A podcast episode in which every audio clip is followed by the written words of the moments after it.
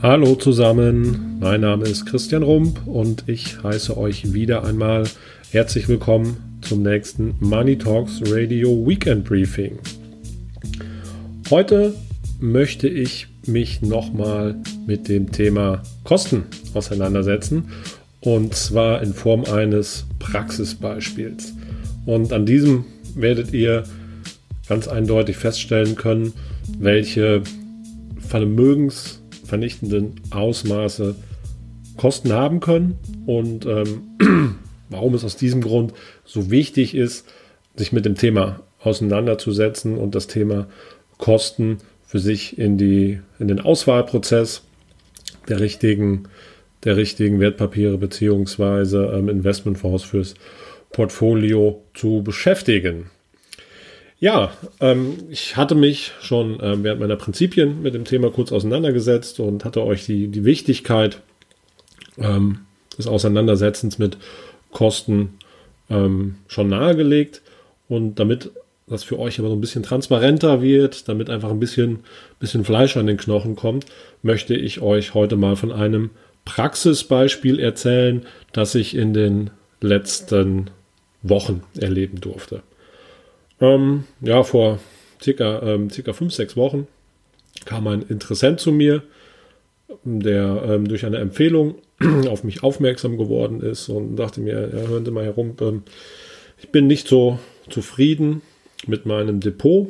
Er hatte das Depot aktuell bei einem äh, Vermögensverwalter und äh, wollte sich gerne mal mit mir zusammensetzen. Das haben wir dann auch getan. Ich habe ihn gebeten, seine Depotunterlagen mitzubringen und ähm, das Depot bestand tatsächlich auch noch gar nicht so lange, seit ähm, circa drei Jahren. Zum tatsächlich, glaube ich, 1.5.2016 hatte er das Depot bei dem Vermögensverwalter eröffnet und ähm, zum März 2019 hat er eine entsprechende ähm, einen Depot-Report mir mitgebracht, in dem eben ersichtlich war, welche Performance er denn in den letzten drei Jahren erwirtschaftet hat. Ähm, das Depot bestand zu ca. 50 Prozent aus Aktien und zu 50 Prozent aus Anleihen, ähm, dargestellt über ein Potpourri von ca. 20 bis 25 Fonds, also schon ähm, sehr, sehr viele. Und ja, er hatte in der Zeit in den drei Jahren eine Rendite erzielt von minus 0,4 Prozent. Okay, jetzt ist das erstmal, ähm, erstmal eine Aussage, die man, ähm, die man sich genauer anschauen muss. Und ähm, was ich dann mache, ähm, ich gucke mir natürlich, ähm, vergleiche das mit, mit meinen Strategien und ähm, die ja darauf die ja darauf fußen, dass ich sehr breit einfach in den, in den Markt investiere, prognosefrei, das heißt frei von jeglicher Spekulation. Ähm, ich bilde einfach nur sehr breit den weltweiten Aktienmarkt ab und ähm, habe einen, einen entsprechenden langfristigen Anlagehorizont und das empfehle ich entsprechend auch meinen Kunden.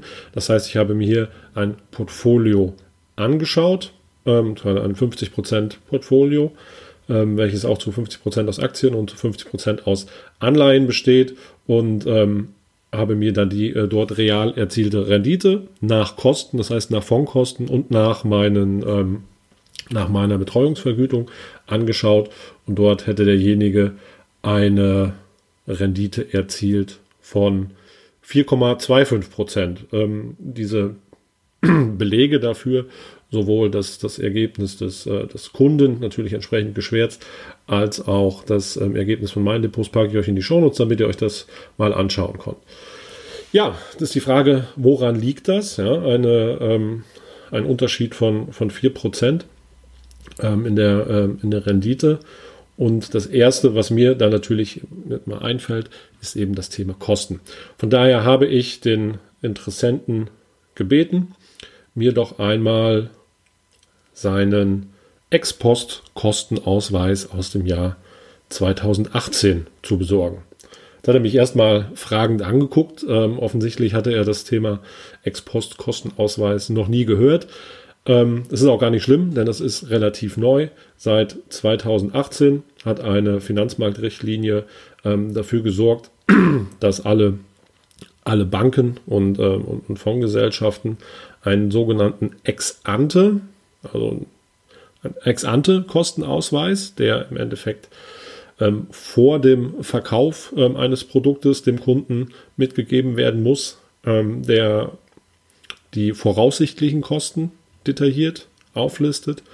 Und ähm, diese Finanzmarktrichtlinie hat ähm, die Auflage zufolge, dass auch jede Depotbank einen Ex-Post-Kostenausweis für das vorangegangene Jahr erstellen muss. Ja, und da kann man dann wirklich, wird dann ganz genau detailliert aufgezeigt, welche Kosten denn tatsächlich entstanden sind auf Bankebene, auf Depotebene und auf Vermögensverwalterebene. Ja, also auch hier sind immer noch nicht alle Kosten in Gänze berücksichtigt, aber das ist ein Thema, ähm, was ich extrem gut heiße, weil es ein sehr großer und wichtiger Schritt in Richtung der Kostentransparenz ist.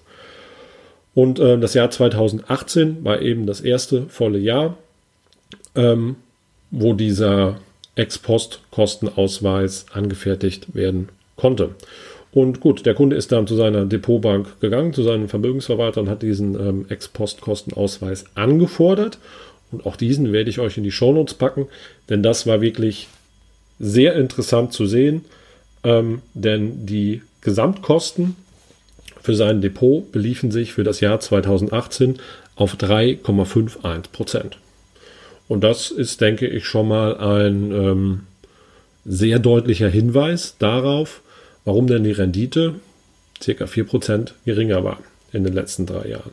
Die Kosten werden dann aufgeteilt. Das sind einmal Kosten auf ähm, Ebene des Vermögensverwalters, ja, der für seine beratende Tätigkeit natürlich eine Gebühr verlangt. Das waren in diesem ähm, Fall 1,64 Prozent. Die Bank erhebt Kosten von 0,04 Prozent. Das ist durchaus ähm, üblich. Und ähm, die Finanzinstrumente, also die Fonds, die im Depot liegen, ähm, summierten sich auf 1,83 Prozent für das Jahr 2018. Das bedeutet also eine für den Kunden eine Renditeschmälerung seiner erzielten Rendite in Höhe von 3,51 Prozent. Ja. Und das ist ein Beispiel. Und ähm, da könnte ich euch noch viele andere Beispiele zu geben, denn ähm, mittlerweile ist es schön, weil wir es schwarz auf weiß bekommen durch diesen Ex-Post-Kostenausweis. Und das kann ich auch jedem von euch empfehlen, der ein Depot hat. Ähm, bei vielen landen diese Kostenausweise irgendwo ähm, online im Postkorb. Die meisten schauen sich den aber gar nicht an, weil sie nicht regelmäßig in ihren Postkorb reinsehen. Ich kann euch empfehlen, schaut mal in euren Online-Postkorb, wenn ihr bei einer Direktbank euer Depot habt und äh, schaut euch diese Kosten mal an oder wenn ihr bei einem Vermögensverwalter oder bei einer Bank seid, fordert diesen Ex-Post-Kostenausweis an, falls ihr noch nicht bekommen habt und macht euch ein Bild darüber, welche Kosten ihr tatsächlich bezahlt habt im letzten Jahr. Denn das ist ein ja, für die meisten Menschen doch recht augenöffnender Moment, wenn sie sehen, welche Kosten tatsächlich angefallen sind. Die Finanzindustrie hat sich in, den, in der Vergangenheit nämlich immer ja, sehr weit auch darüber definiert, dass sie es geschafft haben, die entstehenden Kosten wegzudiskutieren oder zu verschleiern, ähm, irgendwo zu verstecken und das Thema ist jetzt nicht mehr so einfach möglich und das ist ähm, wirklich, wirklich toll, ist ein großer Schritt in Richtung der Transparenz. Von daher schaut euch das Thema mal an. Ja, und wenn man sich das anschaut, ja, 3,51% Kosten, ja, die werden im Schnitt in etwa in diesem Bereich liegen. Ein Jahr vielleicht mal ein bisschen höher, ein Jahr mal ein bisschen, äh, bisschen geringer, aber im Schnitt werden sie in diesem Bereich liegen. Und wenn man sich das jetzt einfach mal auf der Zunge zergehen lässt und mal rechnet, ja, ich habe das mal einfach ganz, ähm, ganz simpel bei Zinsen berechnen ähm, eingegeben mit einem, mit einem Einmalbetrag von 100.000 Euro ähm, und habe mal einen jährlichen Kurszuwachs von, von 6% unterstellt und das Ganze mal über 20 Jahre hochgerechnet, dann hätten wir ähm, ohne, diese, ohne diese Kosten hätten wir einen Endwert von 320.000 Euro erreicht und mit diesen 3,51% Kosten einen Endwert von 159.000 Euro. Ja, das heißt, wir sind hier in etwa bei der Hälfte. Ist natürlich jetzt ganz einfach und plakativ gerechnet. Ohne Kosten bekommt man nichts. Ne? Also man muss immer gewisse, gewisse Kosten bezahlen. Aber es war mir an dieser Stelle einfach nochmal wichtig, euch anhand dieses einfachen Beispieles zu zeigen, gerade über einen längeren Zeitraum, welche enorme Auswirkungen einfach Kosten in dieser Größenordnung haben. Ja, und ich hatte auch bei meinen Prinzipien euch schon darauf hingewiesen, dass es äh, gewisse Studien gibt, die sich mit dem Thema Kosten beschäftigen und die auch darauf hinweisen oder die auch nochmal belegen, dass es Kosten ähm, eigentlich der, ja, der Hauptkaufindikator für ein Produkt sein sollten, in dem ähm, belegt wurde, dass die ähm, Investmentfonds mit den günstigsten Kosten regelmäßig zu den, zu den Gewinnern zählen. Das heißt, äh, die Fonds mit den günstigsten Kosten ähm, erzählen, erzielen die besten Erträge.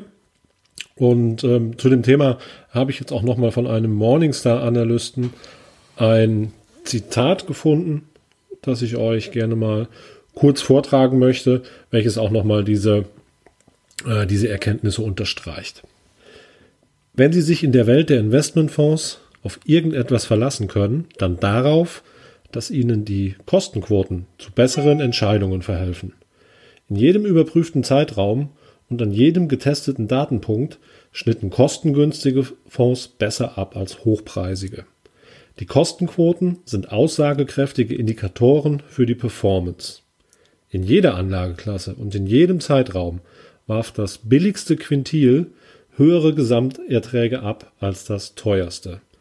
Für Anleger sollten die Kostenquoten das wichtigste Kriterium bei der Fondsauswahl sein.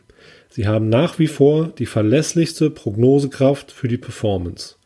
Wenn Sie sich auf Fonds aus dem billigsten oder den untersten beiden Quintilen konzentrieren, sind sie auf dem richtigen Weg zum Erfolg. Dieses Zitat fand ich treffend und ich kann es absolut unterschreiben, weil ich es, weil ich mich in meiner täglichen, täglichen Beratungspraxis und Anlagepraxis genau an diese Dinge auch halte.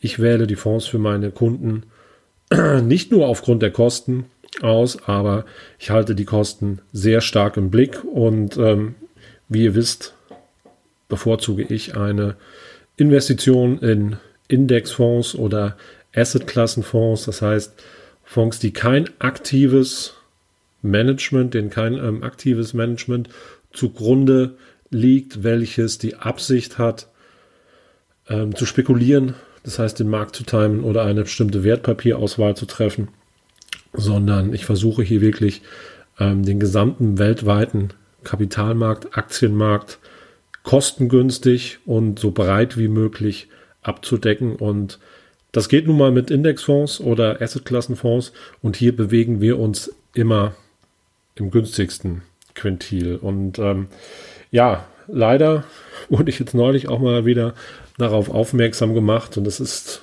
tatsächlich immer noch eine, eine verbreitete Meinung ähm, von einem Bekannten, der mir sagte, ja, du mit deinen ETFs oder Indexfonds, das ist ja im Endeffekt dummes Geld. Du gibst dich ja immer mit dem, mit dem Durchschnitt zufrieden, wenn du in solche Fonds investierst. Dieser Aussage liegt leider ein großer Denkfehler zugrunde, den die meisten Menschen nicht wirklich berücksichtigen. Grundsätzlich ähm, hat derjenige natürlich recht.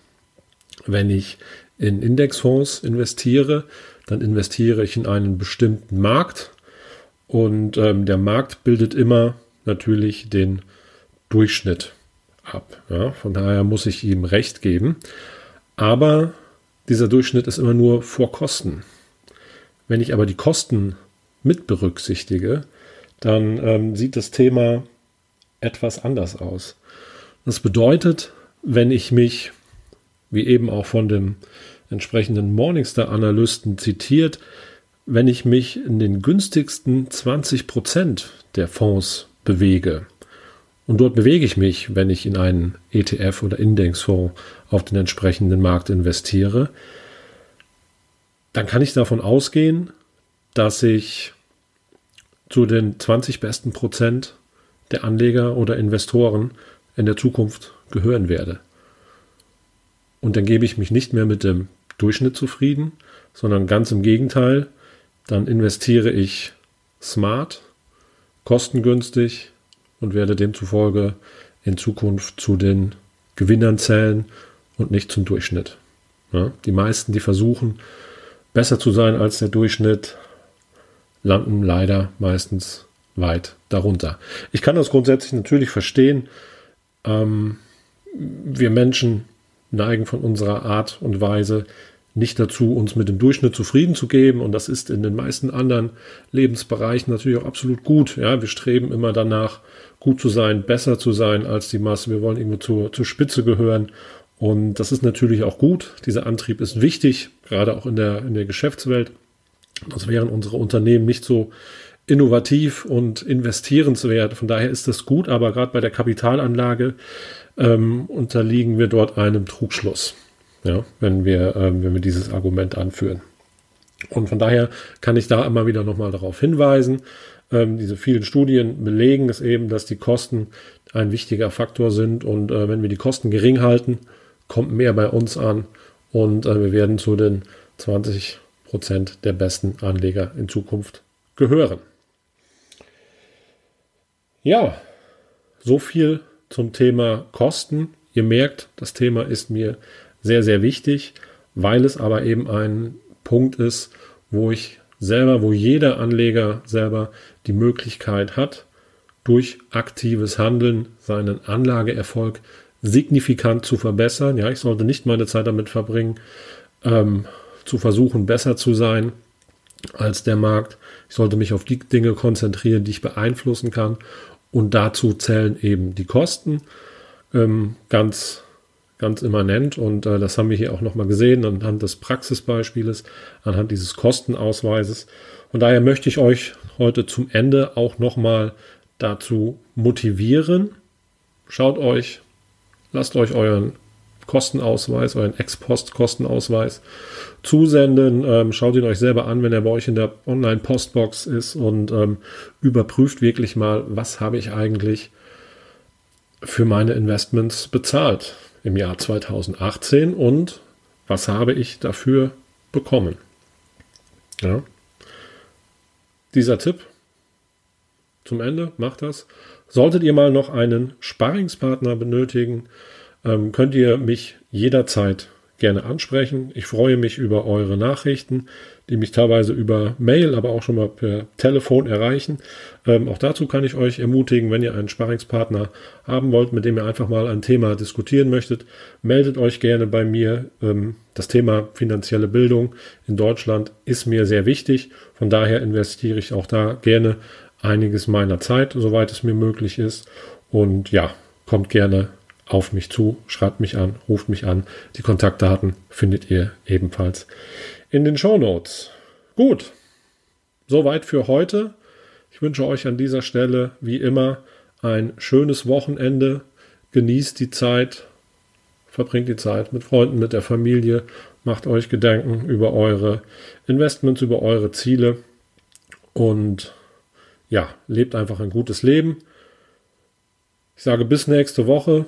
Stay humble, stay foolish and don't believe the hype. Euer Christian. Macht's gut. Ciao.